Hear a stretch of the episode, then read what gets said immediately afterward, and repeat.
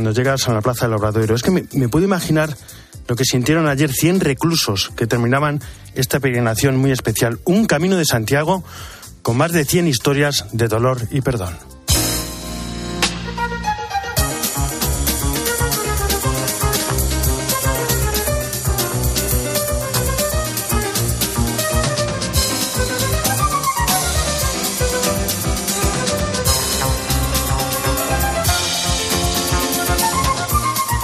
Con tanto aire libre, la libertad, todo, pues eh, te das a pensar, a recordar, a reflexionar en todo momento y, que, que, esto te sirva para, para seguir el, el, camino, claro, por supuesto, en la vida. Dani es recluso de la cárcel de Pontevedra y es uno de los reclusos que llegaron ayer a Santiago de Compostela. En total, 110 reclusos, junto a 45 voluntarios y medio centenar de funcionarios de prisión. Por cierto, aquí todos son iguales, todos son lo que son, peregrinos. Florencio Roselló es el responsable de pastoral de la Conferencia Episcopal Española. O sea, la cárcel es un mundo lleno de fracasos. Entonces, el conseguirlo les ayuda. Luego, la relación entre ellos les ayuda. Luego, la relación también porque participan funcionarios que quieren hacer la experiencia con ellos. Bueno, pues les ayuda en cuanto que, en cuanto que son capaces de vivir y relacionarse con ellos con normalidad. 13 grupos de, diferentes de 15 prisiones repartidas por toda España, tres de Aragón, Alama, Bonse, Soto del Real, Algeciras, Puerto de Santa María, Palma de Mallorca. Más de 100 personas, 100 historias de dolor, de caída, de perdón, reinserción. Más de 100 vidas donde poco a poco irá actuando la misericordia. Solo Dios sabe lo que habrá ocurrido en el corazón de cada uno de estos más de 100 reclusos, pero también en el corazón de los voluntarios y de los funcionarios de prisiones. Dios actúa cada día y nunca sabemos cuándo y cómo va a ocurrir. Es difícil calificar una peregrinación de este tipo, más bien imposible. Oliver, peregrino y recluso, lo explicaba muy bien ayer cuando llegaba a la plaza del Obradoiro. Pues con cada uno me contaba cada cosa y es bonito escucharlos porque es verdad que los conoces, pero cuando, caminas los conoces más. Pero todo el mundo nos lleva muy bien, nos conocemos mucho, pero eso es muy bonito. Es que no, no hay palabras de, de, de explicar, pero es bonito. Es la maravilla de las historias del Camino de Santiago. Jesús Luis, aquí están, ¿cómo estás? Muy buenas ¿Qué tardes. tal, Álvaro? Buenas tardes. ¿Tú lo has hecho? Pues sí, yo lo he hecho precisamente con 22 años lo hice. Pues hay que ya- repetir. después ya hay que hacerlo los dos juntos. Con pequeños estamos, pues lo tendremos que hacer, lo tomaremos en cuenta, claro que sí. Santos de esta semana. Mira, Santos de esta semana, hoy, en este domingo 27 del tiempo ordinario, es conmemoración porque no es como es domingo prevalece, pero es el Santo Ángel de la Guarda. No olvidemos que el Santo Ángel de la Guarda, como un eco de lo que fueron los arcángeles Miguel, Gabriel y Rafael el pasado día 29, y concretamente hoy son los patronos del Cuerpo Nacional de Policía, no de la Guardia Civil, que eso será el día del Pilar. Después tenemos mañana a un español, San Francisco de Borja, que sabemos que después de ver cómo quedó desfigurada la reina al morir, pues entonces él mismo se mete más en el ámbito de Dios y cuando enviuda se mete en la compañía de Jesús, llegando también a ser superior general de ellos. Vamos eh, concretamente al día 5, que es el día de temporas, donde se da gracias por los frutos recibidos, día de petición y acción de gracias. Y luego después el 6 tenemos a San Bruno, que es fundador de la Cartuja, y vamos a dejar un santo que hemos dejado ahí otro también, el día 7 octubre es el mes del Pilar y también del Rosario. El día 7 es la Virgen del Rosario, que además esa devoción arraigada y que el Papa tanto insiste también, y que ella entregó a Santo Domingo de Guzmán y que se ha ido potenciando. Y si quieres también después pues mencionar que en este día, el día 4 concretamente, tenemos a San Francisco Ya, de pues, Asís. gracias Jesús. Precisamente de San Francisco de Asís vamos a hablar. Bueno, vamos a hablar un testimonio. Vamos a traer a uno de sus hermanos menores. Carlos González, Charlie, ¿cómo estás? Buenas tardes. ¿Qué tal, Álvaro? Muy buenas tardes. Soy una persona a la que yo creo que Dios ha cuidado mucho, que he disfrutado y disfruto mucho con el Señor. En mi vida he tenido como dos regalos, ¿no? El primero ha sido compartir vida con mucha gente rota. Y el segundo regalo es, como dice Francisco de Asís, eh, que el Señor me dio hermanos, ¿no? Siguiendo al mismo Jesús, al modo de Francisco. Miguel Ángel Hernán Sanz nació en Soria hace 57 años. Lo hizo abrazado a San Francisco de Asís. Yo no sé si, si en mi caso se trata de abandonarlo todo para dar hasta la última gota por los pobres, ¿no? Que eso suena casi hasta heroico, ¿no? Lo que sí voy aprendiendo cada vez más es a reducir distancias, a que mis encuentros con las personas más o menos heridas pues sean desde mi verdad, desde lo que yo soy. Un amor que desde muy pequeño embellecía la sed que le poblaba yo creo que San Francisco tiene mucho que aportar en el día a día con la convicción de que todos somos hermanos. Y así creció, con el alma rociada de ternura, a solas sobre el pecho del amado. Ver el rostro de Dios en el corazón de los pobres me parece casi imposible no verlo. Sobre todo cuando te encuentras con gente muy rota, pero a la vez muy entera. Y ver que detrás de ese grito, pues también hay muchas veces, casi siempre, un, pues una herida abierta, ¿no? Las manos de Fray Miquel, como todos le conocen, han cuidado llagas abiertas, su mirada ha llorado la soledad de los días más nublados, y su corazón de barro ha besado muchas heridas desfiguradas por el frío. Cada vez más siento que el modo de que llega Dios a mí es a través de la fragilidad que soy y que Dios me vaya llevando donde Él quiera. Lo he visto en otros y, y lo voy viendo cada vez más en mí, que las fragilidades nos igualan tanto para encontrar nuestra verdad más profunda y desde ahí valorar, valorar muchísimo más, pero con mucha humildad, pues todo lo que se nos ha regalado, que ha sido mucho este hermano menor franciscano que carga sobre sus hombros con 37 años de vida consagrada, ha abrazado, sostenido y acariciado el rostro de Cristo en la piel sufriente y pobre de cada uno de sus hermanos. No he hecho más que guardar silencio respetuoso, pues lo mismo que uno se, se arrodilla ante el misterio, ¿no? Me brotan por rostros concretos y mucha oración ante el crucificado por personas que lo están pasando mal, ¿no? Encontrarme que todos ellos y ellas están en él, en este Cristo crucificado, en su fragilidad y por tanto también en, en su resurrección. Pero los ojos de este fraile sonríen a contraluz con eterna alegría, con sus ruinas y sus frutos, con su todo y su nada porque cada día, en el eco habitado del silencio, el hermano Miquel bebe de la eterna fuente que brota de las llagas de Francisco de Asís, esa que sacia tanta sed incandescente y quema el alma de quien de tanto amar entrega hasta la propia vida amando. Somos cuidados por este Dios, ¿no? De una manera entrañable, de una manera extraña a veces, pero de una manera preciosa siempre.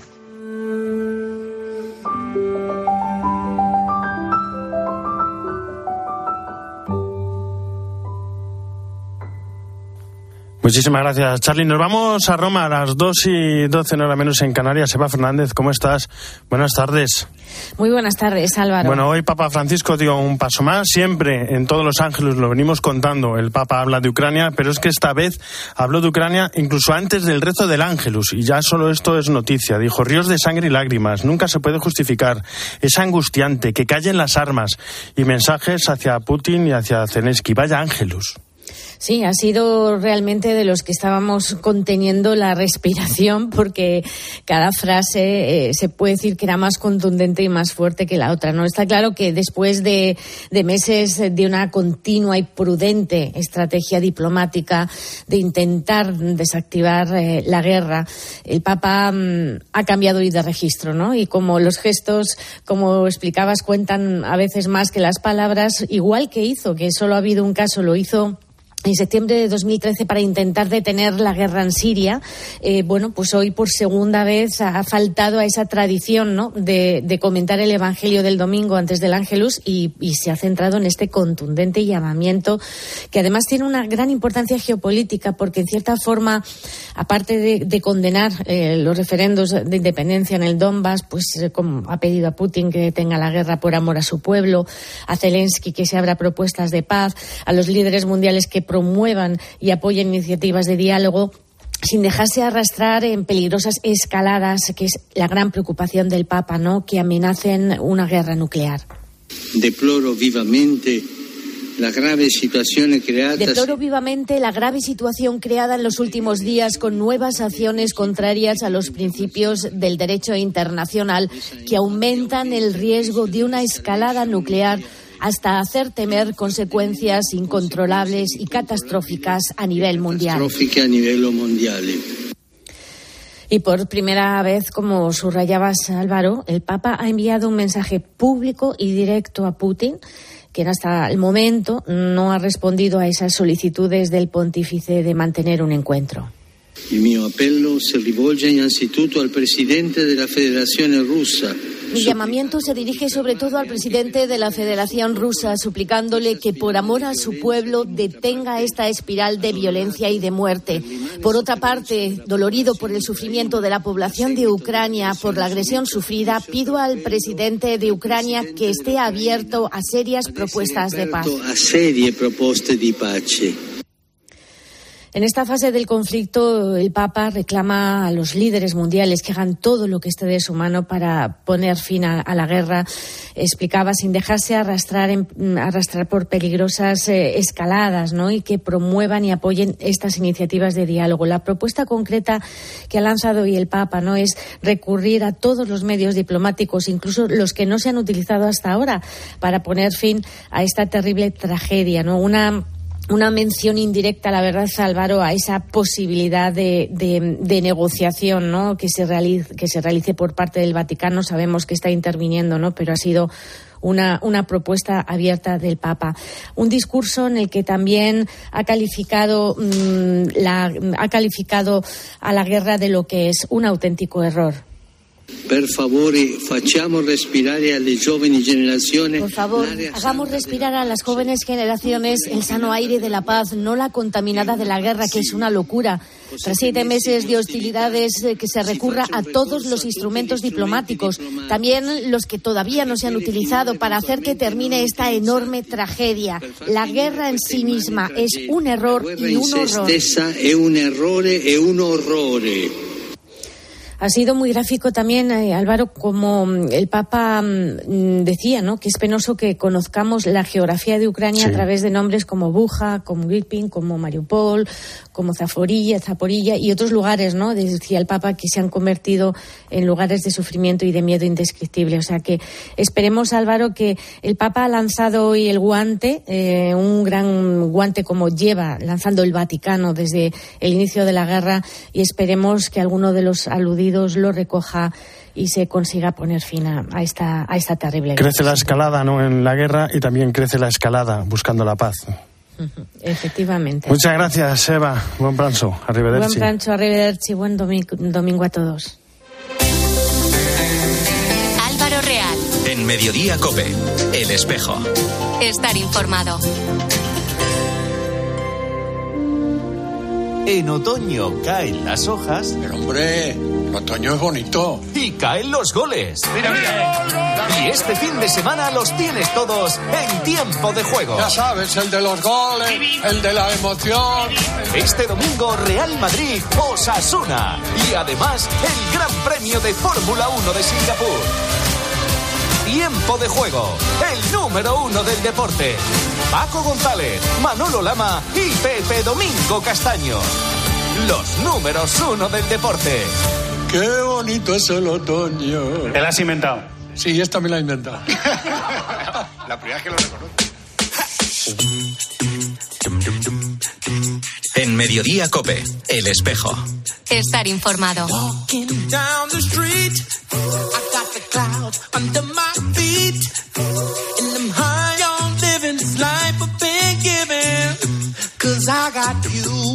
Desde 2020 en Madrid, cuando llega el primer domingo de octubre, se celebra un domingo muy especial. Se trata del Domingo por la Comunión. Se realiza justo al comienzo del curso porque consideran que sin comunión no hay misión. Hablamos con Víctor Manuel García, diácono y miembro de la Comisión Diocesana para la Comunión Eclesial. Víctor, ¿cómo estás? Buenas tardes.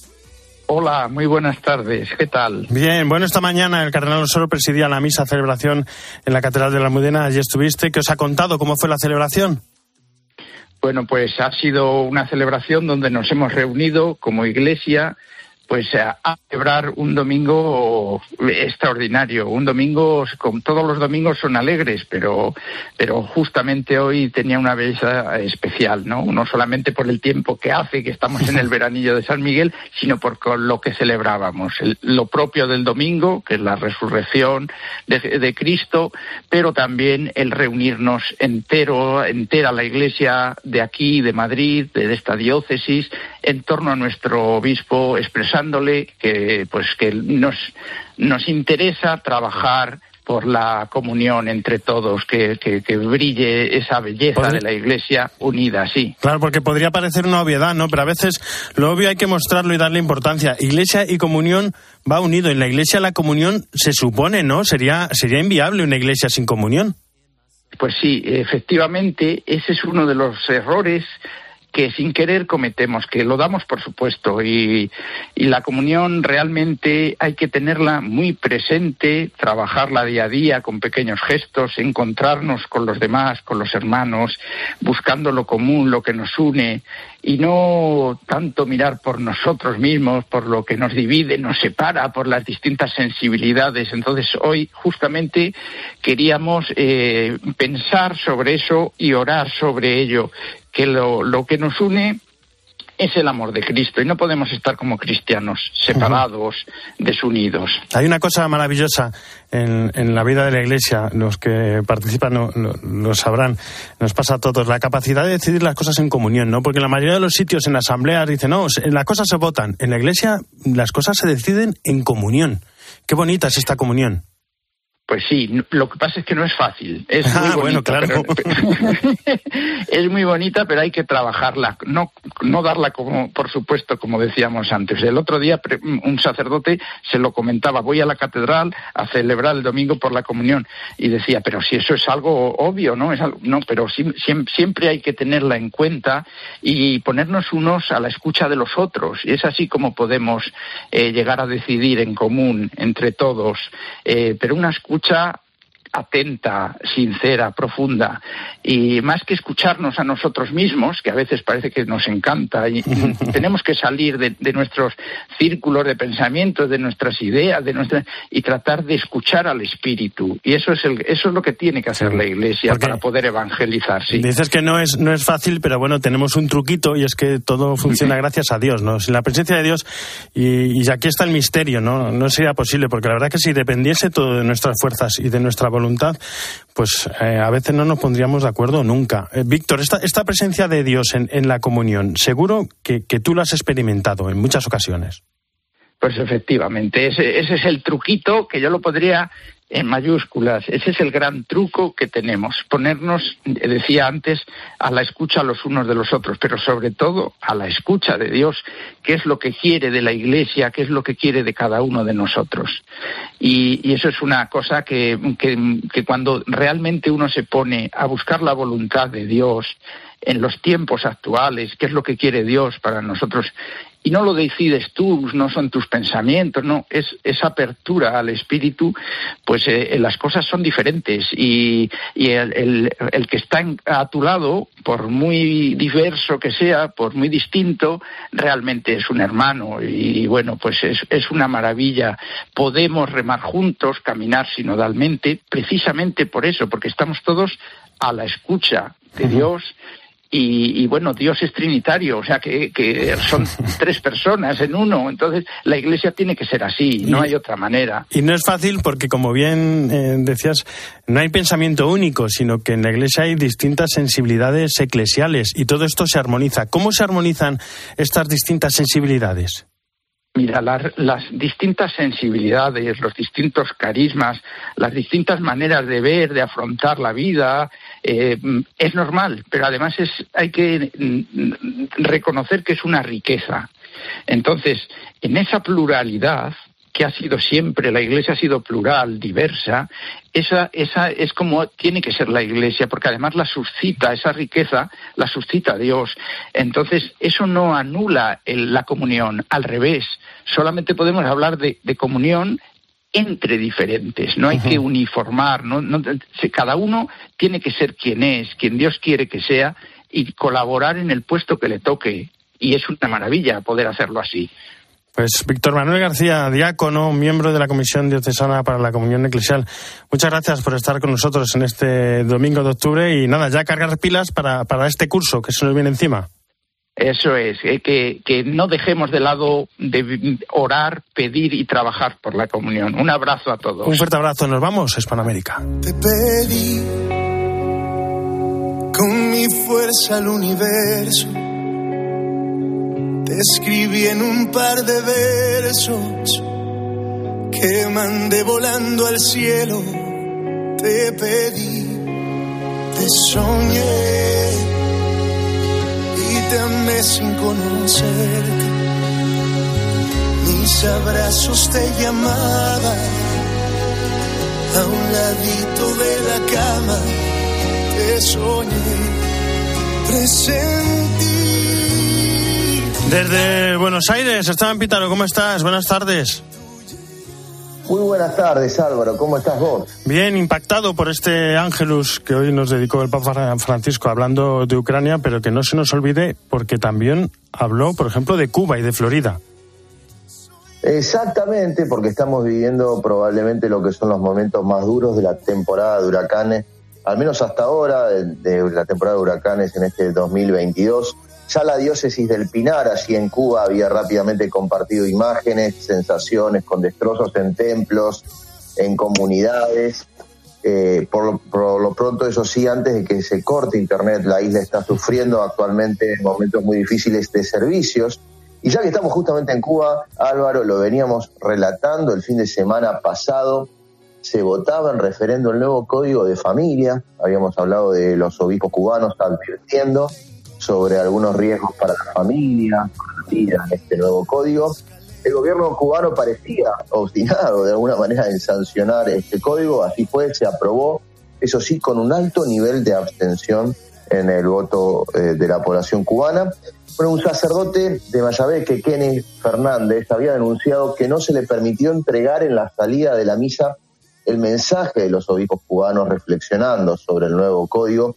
No olvidemos que más allá de que afuera nos enteramos cada vez más por algunas ventanas que ofrece Internet, persiste en Cuba una fuerte censura, Álvaro, esto lo decimos siempre, a la difusión de las ideas, así con esto que padece la Iglesia cotidianamente, con todo, ¿no? Así si, que estos días muy atentos a y si, Cuba. no, y si nos Sí, vamos sí. de Cuba a Nicaragua, pues ya ni te cuento. Estamos en la misma línea. Estos días, Álvaro, se supo de un sacerdote que no pudo reingresar a Nicaragua luego de haber estado en, Estados Unidos. Se trata del padre Guillermo Blandón, una nueva expulsión que se suma a las detenciones, que se suma también a lo que fueron las declaraciones esta semana de Daniel Ortega, que acusó literalmente a la Iglesia Católica de ser no solo una dictadura, sino en palabras de Daniel Ortega, presidente de Nicaragua, la Iglesia es la dictadura perfecta. Así dijo, acusando obispos, a sacerdotes, falazmente, eh, digamos, comparando una institución política con una institución eh, religiosa. Por supuesto que no es la Iglesia la única que está sufriendo lo que son persecuciones, expulsiones. También esta semana se supo de la expulsión, por lo pronto, de la cadena CNN en español. Así que sigamos muy atentos a Cuba, pero a Cuba, Nicaragua, perdón, pero lo que siempre decimos, no todas son sombras, ¿no? Hay motivos para dar gracias y, lindas escenas que se están viviendo estas semanas en la primavera del hemisferio sur. Por ejemplo, desde ayer hasta hace algunas poquitas horas nomás, cientos de miles de argentinos y también uruguayos y también paraguayos caminando hacia el santuario mariano de Nuestra Señora de Luján, eh, patrona de la Argentina. Y esta semana que viene tenemos una acción de gracias muy importante, una preparación muy importante, tanto de la Iglesia Argentina, particularmente la Patagónica, como de la familia salesiana en Sudamérica, porque el próximo domingo será canonizado el beato Artemides Sati, laico, profesor salesiano, nacido en Italia, pero de vida eh, prolífera vida en la Argentina. Atención enfermeros, aquí un modelo en Don Sati de, de vida, de inspiración. Seguramente en COPE vamos a conocer mucho Hombre. más esta semana de Don Artemides. Esta semana y el domingo que viene habrá que hacer un especial, ¿no? Y el domingo que viene, exactamente. Lo preparamos, Esteban. Un fuerte abrazo. Abrazo enorme, chao, chao. En la producción Jesús Saquistán, en control técnico Natalia Escobar y en control central Fernando Rodríguez. Ya saben que el espejo no termina, sino que gira y ahora nuestro reflejo se abre hacia mediodía COPE con toda la información nacional e internacional que nos trae Guillermo Vila. Guillermo, ¿qué nos traes hoy? Muy buenas tardes. Buenas tardes, Álvaro. Pues la noticia terrible del día la hemos encontrado en Indonesia. 174 muertos por los violentos disturbios durante un partido de fútbol. Hay 17 niños que han perdido la vida. Enseguida la contamos en Mediodía COPE fin de semana.